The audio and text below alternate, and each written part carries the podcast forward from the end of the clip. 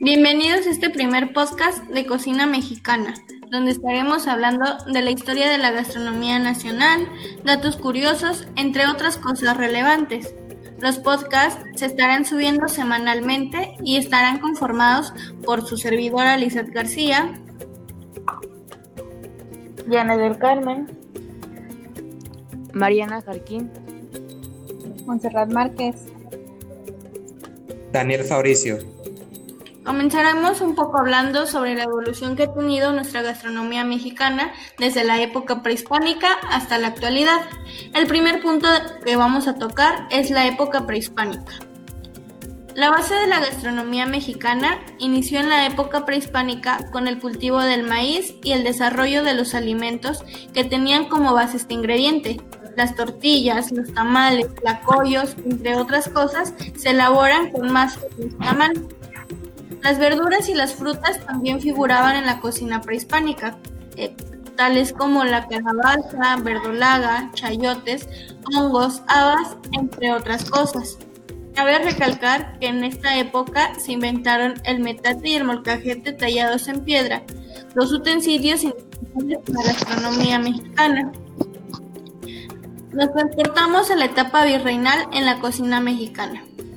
Gracias a los españoles incorporaron alimentos como el arroz, el trigo, la avena, el aceite de oliva, el ajo, el orégano, entre otras cosas. Además de que se domesticaron animales como los cerdos, vacas, pollos, cabras y ovejas para producir carne y leche. El queso se convirtió en un producto muy importante. De los nuevos productos que llegaron desde España, el arroz y la caña de azúcar fueron de los más importantes, ya que estos productos se comenzaron a cultivar en México y transformaron por completo la producción de dulces y bebidas. Después surge la cocina en el México colonial. La cocina mexicana en el México colonial estaba llena de contrastes culinarios, sociales y se encontraba muy dividida, pues por un lado estaba la cocina de los españoles, que era una cocina llena de excesos y de platos abundantes. Y por otro lado estaba la cocina de los indígenas, que iban acumulando la comida del saber pasado. Durante el México colonial empezó la crianza de animales europeos, siendo el pollo uno de los animales más populares ya que su producción era segura de huevo, la facilidad de domesticación, su semejanza con el pavo y por su tamaño pequeño. En los tiempos coloniales, los indígenas comenzaron a consumir el pollo, el cerdo, el carnero, oveja y la res. Posteriormente tenemos algo muy importante que marca nuestra gastronomía, que es la gastronomía mexicana en los conventos pues en los conventos se molieron los productos más variados en metates y molcajetes, y se combinaron ingredientes y procedimientos provocando un mestizaje culinario. De ahí nacen platos importantes en nuestra gastronomía como lo son la tinga poblana, los huevos con rabo de mestiza, los chiles en nogada que son conocidos internacionalmente y algunos dulces tradicionales como son los muéganos, jamoncillos, suspiros de monja, turrones de yema y polvorones. Pasamos a la evolución de la cocina mexicana en el siglo XIX y siglo XX. La independencia de México provoca un cambio importante en nuestra economía, ya que la res dejó de ser un alimento básico debido a su alto precio y a la alimentación de la población Consiste nuevamente en frijoles, maíz, tortilla, verduras, frutas, insectos y una gran variedad de chiles. Luego, durante el porfiriato, se establece un gusto general por la comida francesa en las clases altas de sociedad. Se empezaron a imitar recetas francesas y a producir postres refinados. Extranjeros especializados en alta cocina francesa llegan a México con recetarios y nuevas técnicas de cocina. La característica la comida de una clase social alta era la abundancia. Los indígenas seguían consumiendo frijoles, chiles, calabazas y tortillas y solamente una vez por semana consumían algún guisado con carne. En las zonas rurales es donde surge la verdadera comida tradicional mexicana, debido a que las posibilidades para conseguir productos fuera de su lugar de origen era casi imposible. En el siglo XX surgen las siguientes costumbres de abulantaje gastronómico mexicano, como son la venta de tamales en las esquinas, venta de panes en bicicleta, carritos con camotes, venta de antojitos en la calle, puestos de jugos y fruta de temporada, tales costumbres que preservamos hasta el día de hoy y que seguimos practicando. Después sigue la cocina mexicana moderna. A finales del siglo XX, el resurgimiento de actividades hosteleras y de restaurantes de cocina de autor hace que empiecen a nombrarse ciertos cocineros y se le empieza a dar una gran importancia a la imagen de en muchos casos, las recetas clásicas se interpretan fuera de los cánones culinarios establecidos, buscando así una modernidad o una combinación de sabores nueva, a partir de la cocina mexicana clásica.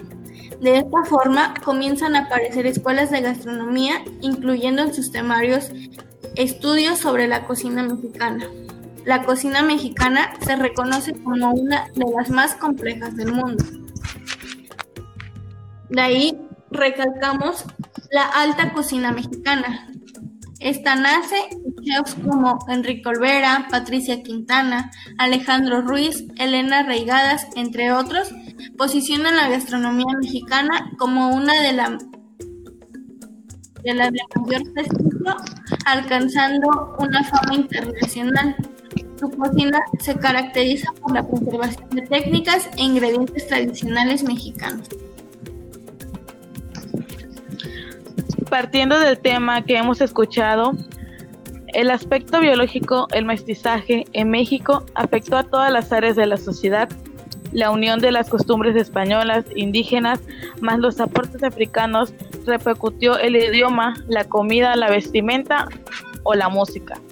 Los conquistadores establecieron el español como idioma en la enseñanza. Los caciques y las familias nobles indígenas lo aprendieron pronto, pero creó una barrera con aquellos de las clases más bajas que no pudieron aprender a hablarlo. Los mestizos también adoptaron el español como una lengua madre. Sin embargo, esa oficialidad de, facto de español no significó que la lengua indígena no influyera en el día a día del país. Como lo saben, la vestimenta es el uso del algodón y la lana sustituyó cada, cada casi por completo las fibras de maguey o las vestimentas mexicanas la influencia europea se notó mucho más que los hombres que adoptaron el uso del pantalón, la camisa y el sombrero. Las mujeres, en cambio, mantuvieron durante mucho tiempo sus vestimentas tradiciones, como lo es el huepil.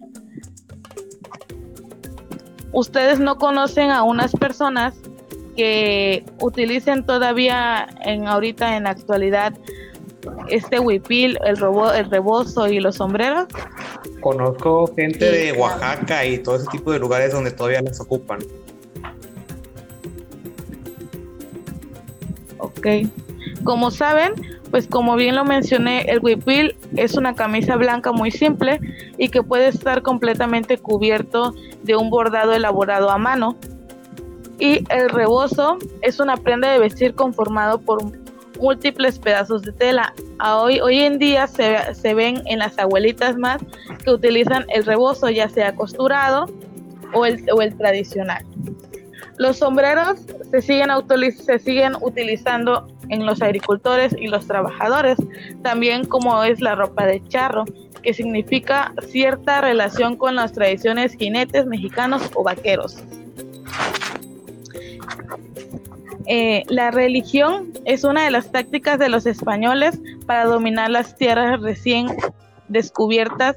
Fue, convertir a los indígenas a la religión católica, eliminando un proceso que se trató de la dominada conquista espiritual llevada a cabo por monjes y sacerdotes.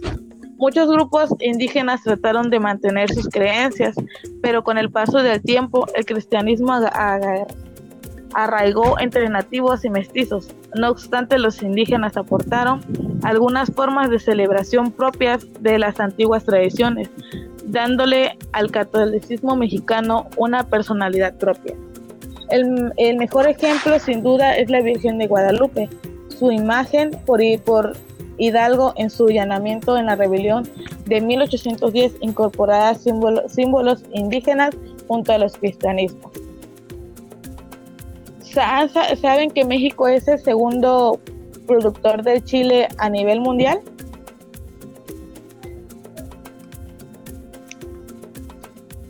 Bueno, cuando se habla sobre la gastronomía mexicana no se puede dejar de mencionar el chile, puesto que es un elemento fundamental para preparar los moles, adobos y salsas que la caracterizan. De hecho, en nuestro país se han identificado 64 tipos de esta fruta que se pueden encontrar en múltiples presentaciones, desde frescos como deshidratados, cocidos e industrializados.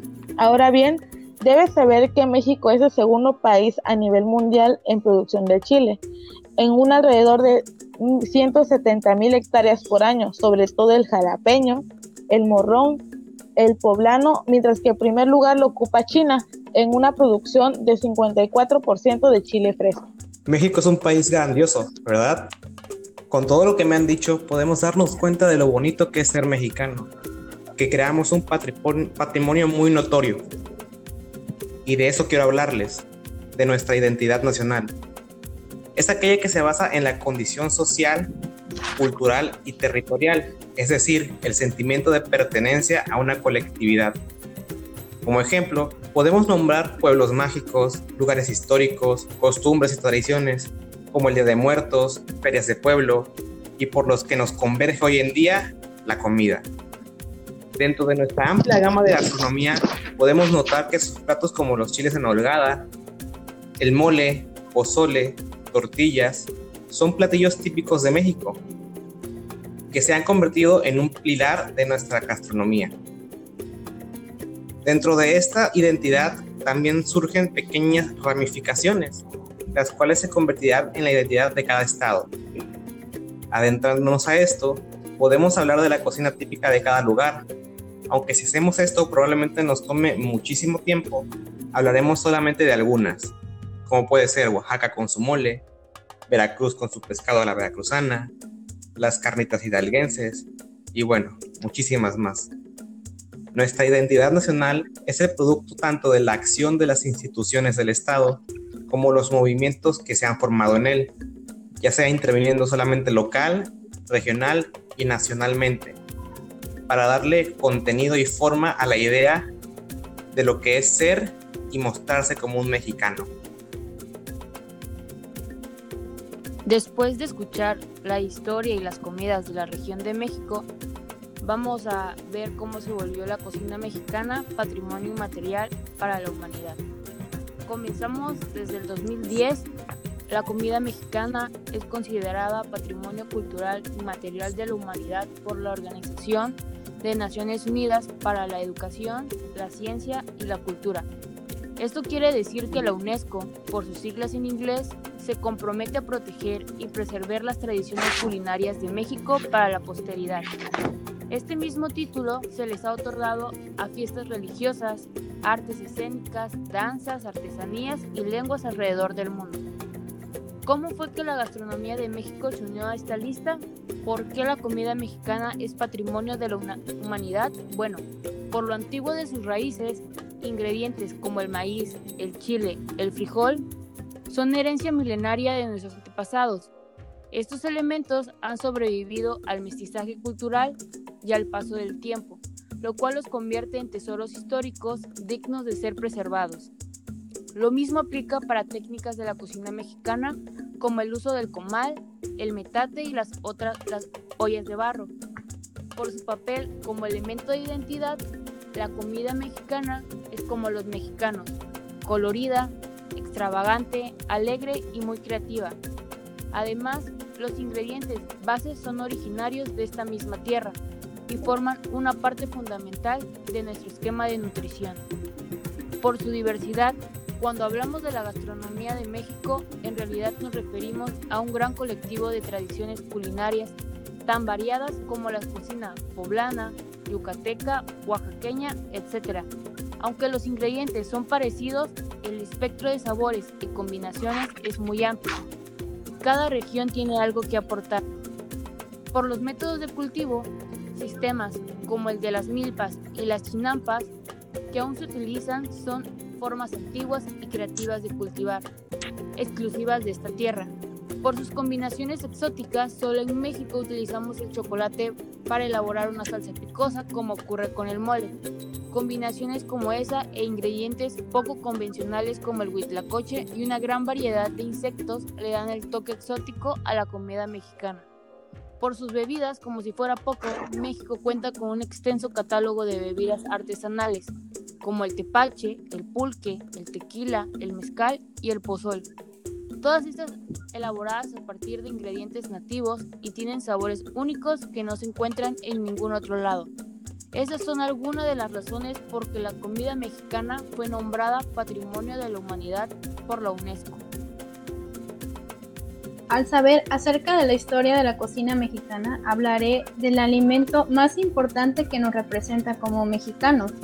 Es uno de los alimentos básicos más importantes que conoce el ser humano, ya que en torno a él se pueden realizar gran cantidad de preparaciones, así como también pueden obtenerse de él numerosos productos derivados, por ejemplo la tortilla, se prepara a base de maíz nixtamalizado, el cual los granos de maíz se cuecen en agua hirviendo con una base de cal.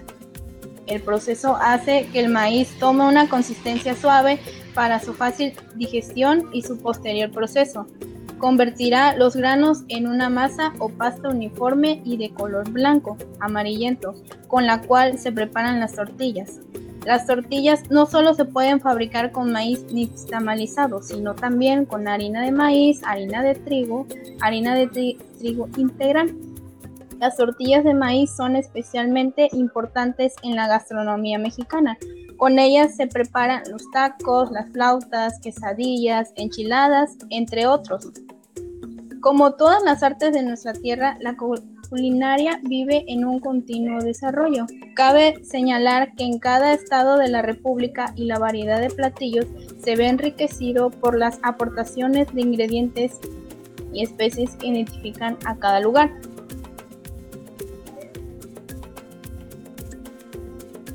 Con la tortilla y con todo lo anteriormente platicado, damos por terminado el podcast de hoy.